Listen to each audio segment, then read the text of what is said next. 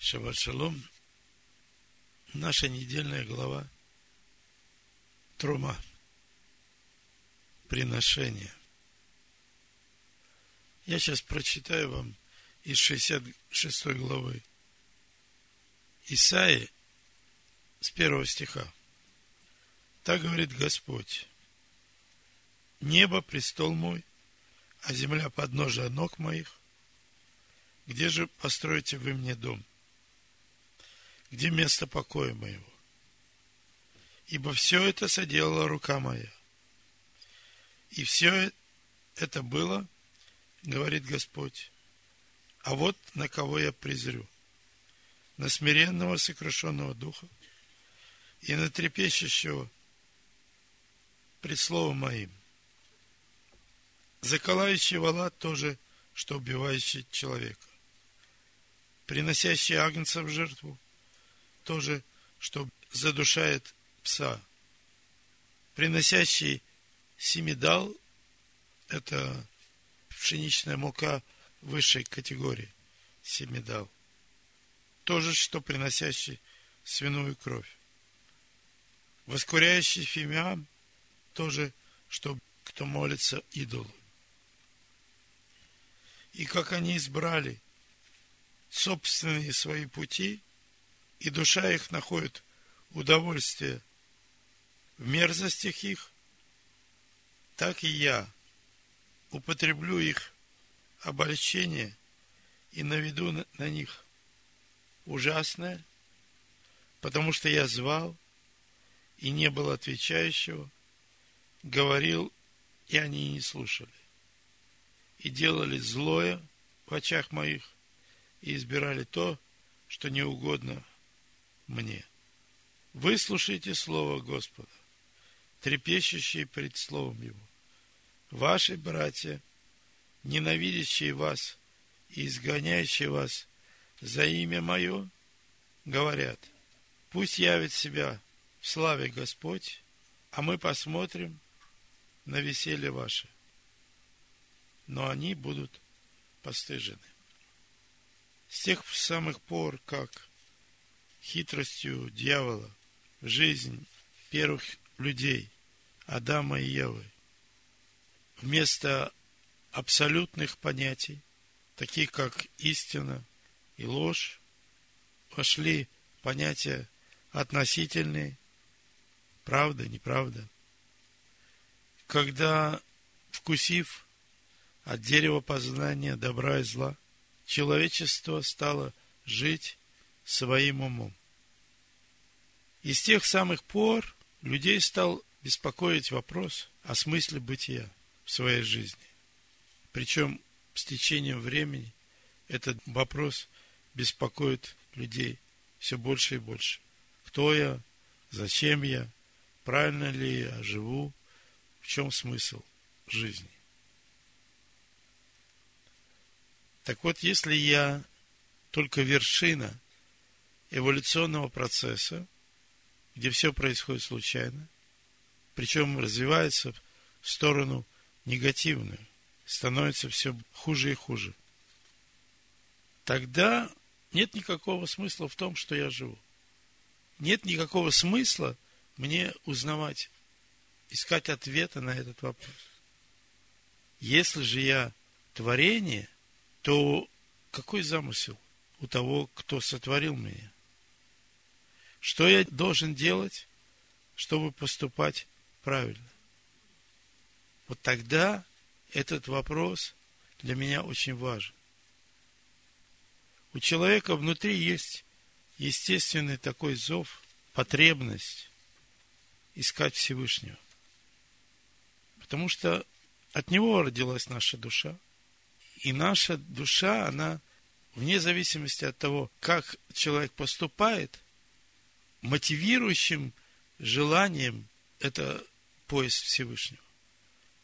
Мы ищем, вне зависимости от того, как мы поступаем, мы ищем путь домой. Мы ищем путь к папе, который нас родил. И поэтому, когда я читаю эту недельную главу, я чувствую, что самое главное для нас уразуметь, кто я и зачем я, и куда мне надо двигаться, и где находится тот, который все это устроил. Это просто кардинальной важности вопрос для людей, которые родились от того, кто все сотворил. В Евангелии от Иоанна, в 14 главе, с 21 стиха написано, «Кто имеет заповеди мои и соблюдает их, тот любит меня. А кто любит меня, тот возлюблен будет отцом моим. И я возлюблю его и явлюсь ему сам. Святые слова, слова Торы. И эта недельная глава, она побуждает нас искать этот путь, познавать того, кто все сотворил. Вот написано в нашей недельной главе, 25 главе книги Исход. Написано, скажи сынам Израилевым, чтобы они сделали мне приношение от всякого человека, у которого будет усердие, у кого это будет на сердце, принимайте приношение мне. И вот приношение, я буду до 9 стиха читать, которое вы должны принимать от них. Золото и серебро и медь, шерсть голубую, пурпуровую, червленый, весоный, козью, и кожи бараний красной, и кожи синей, и дерева сетим, и елей для светильника, ароматы для елея помазания и для благовонного курения, камень оникс и камни вставные для эфода и для наперстника. И устроят они мне святилище, и буду обитать посреди них. Все, как я показываю тебе, и образец скини, и образец всех сосудов ее – так и сделайте. На иврите второй стих, которым по-русски звучит «Сделайте приношение мне», звучит так «Вейкхули трума» «Возьмите мне приношение». Но обычно приношение дают, а не берут. И Мидраш на эту тему, он звучит несколько по-другому. Эти слова трактуются. Вейкхули трума возьмете меня подношением. Всевышний говорит о своей природе, о своей сущности и о своей любви к своему народу. В этом Мидраше – была история про одного царя, у которого была единственная дочь, которую он выдал замуж, и жених, потом ставший мужем, захотел вернуться обратно в свою страну. Вы знаете, эти истории, они похожи на детские сказки иногда. Если бы не то духовное содержание, которое в них вложено. Как бы вот в словах обозначена и запечатана мысль, которая на поверхности кажется, ну, такой очень легкой. И вот я вам сказку рассказываю сейчас. Муж захотел э, вернуться в свою страну, и папа сказал ему, что у меня одна дочь, и я не могу с ней расстаться. Запретить тебе взять ее с собой, я не могу, она же твоя жена. Я тебя прошу, пусть везде, куда вы не придете, у вас будет место для меня.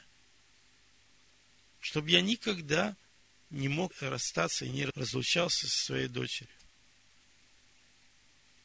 Пусть это будет небольшая комната, чтобы я там мог расположиться. Чтобы у меня как бы было всегда а, общение с с любимой дочерью. Когда я э, слышал слова этого Мидраша, У меня в сердце говорят слова Евангелия Иоанна, 14 главы. Ишоу сказал в шестом стихе, «Я есть путь, истина и жизнь. Никто не приходит к Отцу, как только через меня. Если бы вы знали меня, то знали бы и Отца моего. Отныне знаете его и видели его. Филипп сказал ему, Господи, покажи нам Отца, и довольно для нас. Ишо сказал ему, столько времени я с вами, а ты не знаешь меня, Филипп. Видевший меня, видел Отца. Как же ты говоришь, покажи нам Отца? Разве ты не веришь, что я в Отце и Отец во мне? Слова, которые я говорю вам, говорю не от себя. Отец, пребывающий во мне, Он творит дела. Верьте мне, что я в Отце, и Отец во мне. А если не так, то верьте мне по делам, которые я творю. Мидраж говорит о, о царе, об отце и его любимой дочери. Евангелие говорит о Всевышнем и о Мессии, о Торе. Я просто поражаюсь, насколько точны эти образы, которые описывает Мидраш, что Бог, сотворивший это небо и землю и даровавший народу своему святые писания, он не может, он просто он никогда не отделялся и никогда не отделится от того слова, которое он дал своему народу. Если Мидраж говорит о дочери, то Евангелие говорит о сыне, о Машиахе. В 19 главе книги Исход, в недельной главе Итро, написано обетование Всевышнего – чтобы нам быть его народом, народом священником и царей, и народом святым. Написано 19.5. Итак, если вы будете слушаться гласа моего и соблюдать завет мой, то будете моим уделов из всех народов, ибо моя вся земля, а вы будете у меня царством священником и народом святых. Так вот, когда Он обитает в нас, это все и происходит. Вот нам заповедано, чтобы взяли от каждого столько, сколько хочет его сердце. По усердию каждого. И чем больше он хочет дать от себя, тем больше в нем места для Всевышнего. Чем больше я даю, тем больше Бога во мне. Вот Саша говорил о, о слове любовь. Когда ты даешь, Он наполняет тебя. Ты становишься сосудом Его любви. И чем больше ты даешь, тем больше это любви, которая свыше, наполняет твое сердце. Я слушал одного равина, и он говорит на основании священных книг что во времена второго храма в святом святых не было ковчега. Но что ковчег был э, спрятан в подземельях храма. И что он там и сейчас находится. И они утверждают, что присутствие Бога никогда не покидало это место. Вне зависимости от того, что находится в видимом мире, Бог присутствовал там реально. Наша душа успокаивается только тогда, когда мы обретем внутри себя святое присутствие Бога, и тогда она успокаивается, получив опору. Написано, и сделайте мне святилище, и буду обитать среди вас. Остаток книги Шмот – которые э, мы будем читать, эти четыре недельные главы, они все посвящены строительству Мигдаша. И замысел Всевышнего в том, чтобы нам стать с Ним едиными, чтобы у нас была такая же природа, как и у Него, чтобы нам стать Его сосудами, сосудами Его любви. И Его Тора, она никогда не существовала без Него.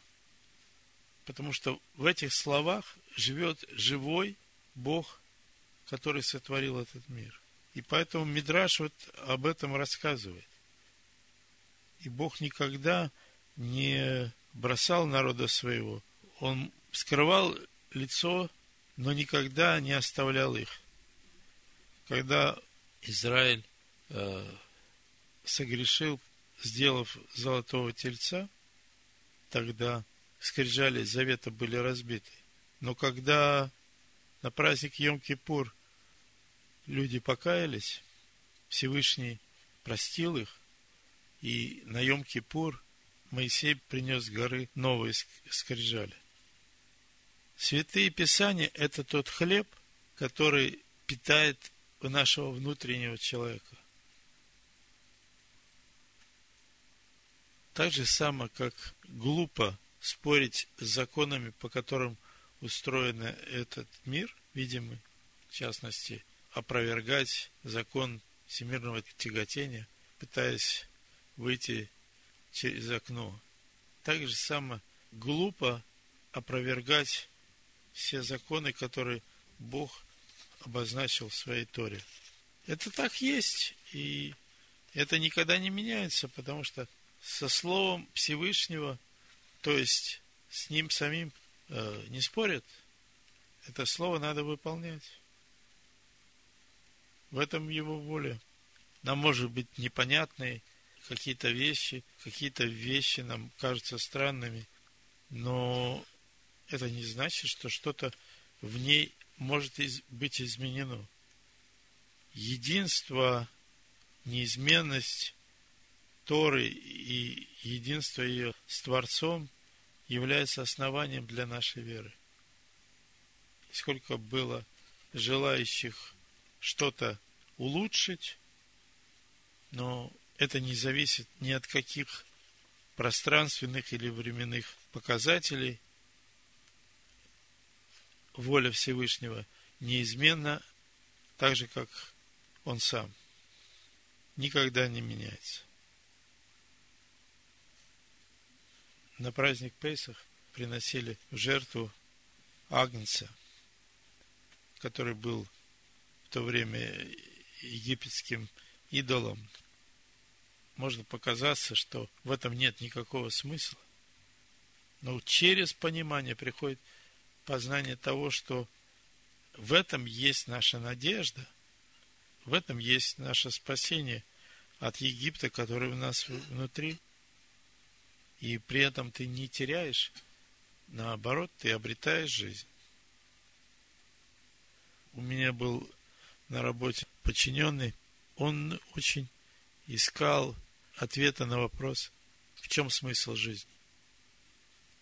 Он очень долго искал, он спрашивал, пытаясь своим умом докопаться до истины. И в итоге он пришел к такому заключению – что никакого смысла в этой жизни нет. Он смотрел на себя, на свою жизнь и делал такие общие обобщения, что нет никакого смысла в жизни. На самом деле, может быть, смысла в той жизни, которую он вел, не было никакого смысла. Но он смотрел на видимое и делал такие заключения. Итак, очень многие люди, когда Бог ставит перед ними такой вопрос, немного потрудившись в познании, понимании, приходит к такому выводу, что никакого смысла в этой жизни нет. Наше богатство не в этом мире. Наше богатство на небесах. Наш хлеб – это не хлеб земной. Это хлеб небесный. И вот, читая эту недельную главу, меня это больше всего беспокоило – в чем смысл нашей жизни. Как бы вот Писания, они говорят об этом постоянно. Я читаю, они говорят. Это естественное желание человека познать того, кто его сотворил. Вейкхули трума. Возьмите меня подношением. Возьмите меня. Бог говорит, возьмите меня. И тогда вы сможете через познание слова устроить для меня жилище. И я буду обитать в вас. Сын и отец – это одно. Сын, первенец, рожденный прежде всякой твари, через него все было сотворено в этом мире. В послании к Колоссянам так и написано. Он есть образ Бога невидимого, рожденный прежде всякой твари. 15 стих.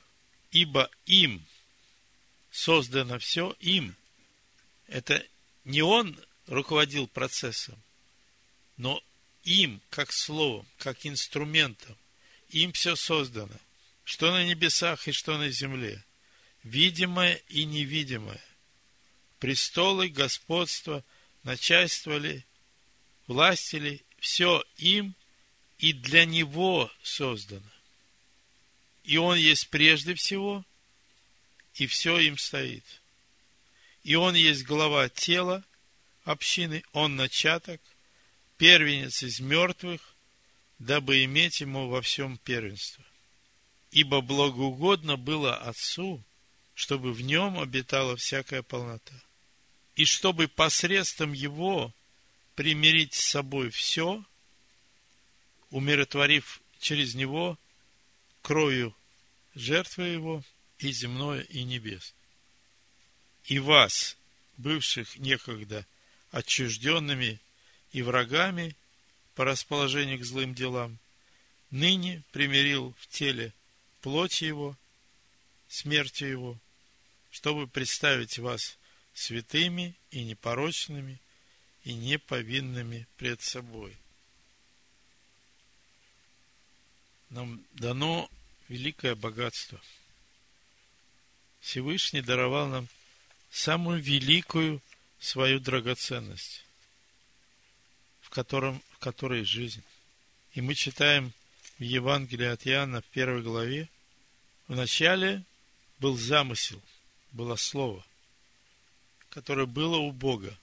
У Бога был замысел. И природа этого замысла, это это его бытие. Вначале это было у Бога. И все, что он сделал, то, что мы читали в послании к Колоссянам, без него ничего не начало быть. И в нем, в этом слове, в Сыне, была жизнь. И жизнь – это свет человеков. В нем есть жизнь в нем. Я в Отце, Отец во мне. И это неразрывная связь, которая никогда не может быть разорвана. Никогда Бог не может отделить себя от своего слова, которое Он дал народу. Был свет истины, который просвещает всякого человека, приходящего в мир. Истиной своей. В мире был, мир через него начал быть, и мир его не познал. Поэтому Бог говорит, если вы будете друзьями миру, дружба с миром, вражда против Бога.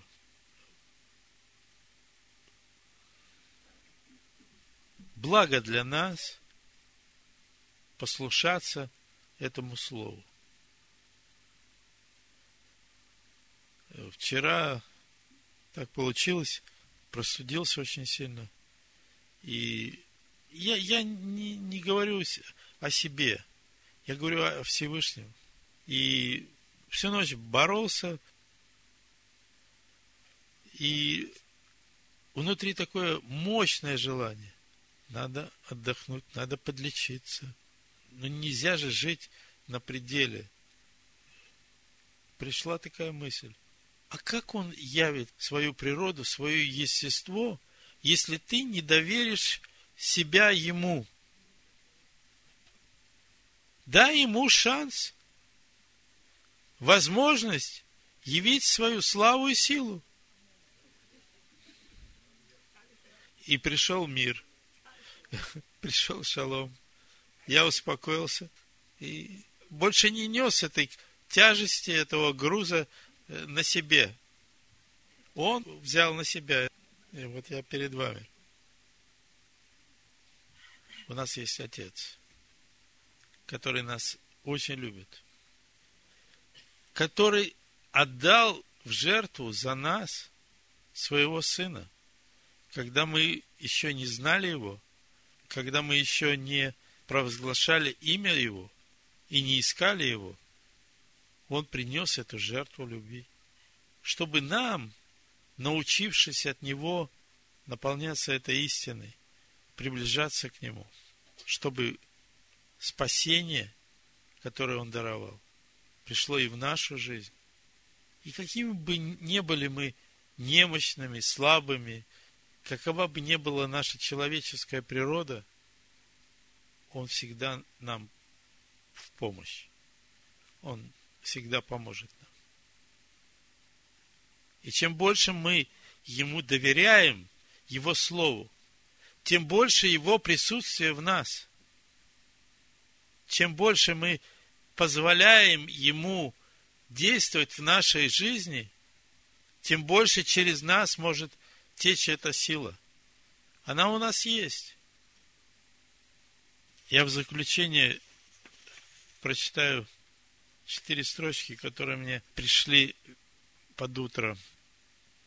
Помоги мне устоять в истине Твоей, чтоб святая благодать, что от вечных дней, наполнялась истиной и среди людей оставалась истинной с Моисея дней.